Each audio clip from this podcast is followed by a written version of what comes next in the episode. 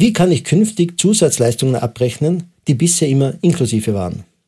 Eine Leseprobe aus dem Buch 101 Fragen zur mandantenorientierten Honorargestaltung. Dass Zusatzleistungen durch ein Basishonorar abgedeckt sind und nicht separat abgerechnet werden, ist per se nicht schlecht. Bei einem entsprechend hohen Honorar ist diese Vorgangsweise eine sehr gute Alternative, die auch die Mehrheit der Mandanten schätzt.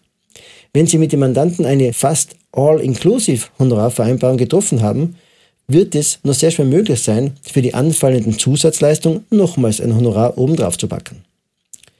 In den überwiegenden Fällen gestaltet sich die Situation jedoch anders. Mandanten fragen mehr und mehr Leistungen von ihrem Steuerberater ab, für die kein Honorar vereinbart wurde und Steuerberatern fällt es dann im Nachhinein schwer, die weiteren Leistungen in einer entsprechenden Höhe abzurechnen.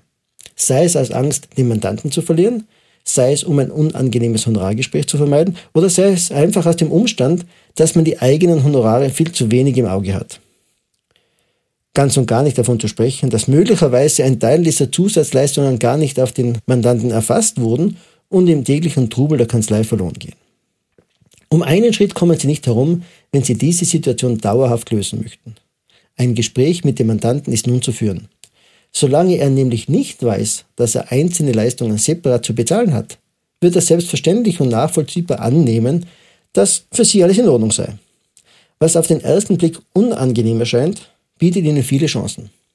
Eine derartige Ausgangssituation ist ideal, um alle Ideen mandantenorientierter Honorargestaltung mit dem Mandanten anzusprechen seine Erwartungen und seine bisherige Zufriedenheit zu klären, daraufhin ihr Leistungsbündel und die Möglichkeiten vorzustellen, dem Mandanten einen uneingeschränkten Telefon- und E-Mail-Support anzubieten und abschließend eine saubere Honorarvereinbarung für die Zukunft zu fixieren.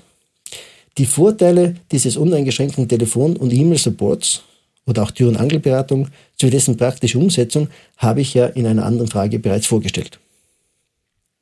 Ein möglicher Zwischenschritt zur Bewältigung der unbefriedigenden Lage des Nichtabrechnens von Leistungen ist, die angefallenen Zusatzleistungen auf der Rechnung mit dem vollen Honorar auszuweisen und mit einer sinnvollen Begründung den Betrag zu reduzieren.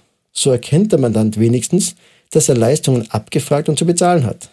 Entweder er selbst sucht das Gespräch, weil er eine Erklärung hören möchte, oder Sie nutzen eine passende Gelegenheit, zum Beispiel bei der Beauftragung einer Zusatzleistung, ihn darauf anzusprechen. Der Inhalt des Gesprächs ist derselbe wie in der oben beschriebenen Situation. Einen sehr wesentlichen Gedanken möchte ich an dieser Stelle herausstreichen.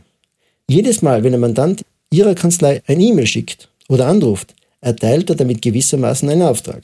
Er ersucht Sie oder Ihre Mitarbeiter, etwas zu erledigen.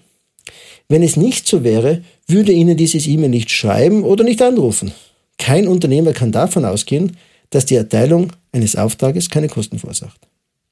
Aber Achtung, die Ursache für die beschriebene Situation des Erteilens von Aufträgen durch den Mandanten und seiner Meinung, dass diese inklusive wären, liegt sehr früh in der Mandantenbeziehung. Beim Erstgespräch mit dem Mandanten fällt fast immer der Satz, Sie können uns jederzeit anrufen. Dieser Satz aus falsch verstandener Serviceorientierung hat fatale Folgen für die Kanzlei. Der Mandant meint, dass er Sie jederzeit erreicht und die Auskunft am Telefon, ich habe eine kleine Frage, auch nichts kosten wird.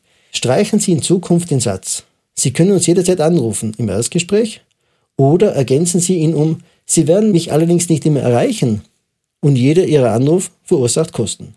Falls dies den Mandanten abschreckt, können Sie zielsicher in das Angebot eines Telefon- und E-Mail-Supports einsteigen, der natürlich seinen Preis hat. Sollten die Zusatzleistungen oder besser gesagt Sonderleistungen über kleinere Anfragen hinausgehen, sollten Sie dringend Ihr Verständnis von Beratung und Führung eines Unternehmens überprüfen. Es ist auf Dauer für jedes Unternehmen extrem schädlich, wenn es seine Leistungen nicht abrechnet. Niemand gewinnt letztlich. Weder der Mandant, weil er mit einem Berater zusammenarbeitet, der sich langfristig nicht entwickeln kann, noch die Mitarbeiter, die durch immer höheren Druck ihre Motivation verlieren und natürlich auch nicht die Inhaber, die diese nicht realisierten Potenziale durch Mehrarbeit wettmachen müssen oder geringere Gewinne erzielen. Beides sabotiert und ruiniert den Antrieb für eine freudvolle berufliche Entwicklung. Und genau das spürt auch der Mandant, ob sie es wollen oder nicht.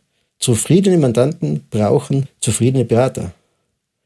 Rechnen Sie in Zukunft Sonderleistungen unabhängig von welcher Methode ab. Kurzfristig wird das für Sie eine Überwindung darstellen. Langfristig sichern Sie Ihre Zukunft und damit auch die Zukunft Ihrer Mandanten.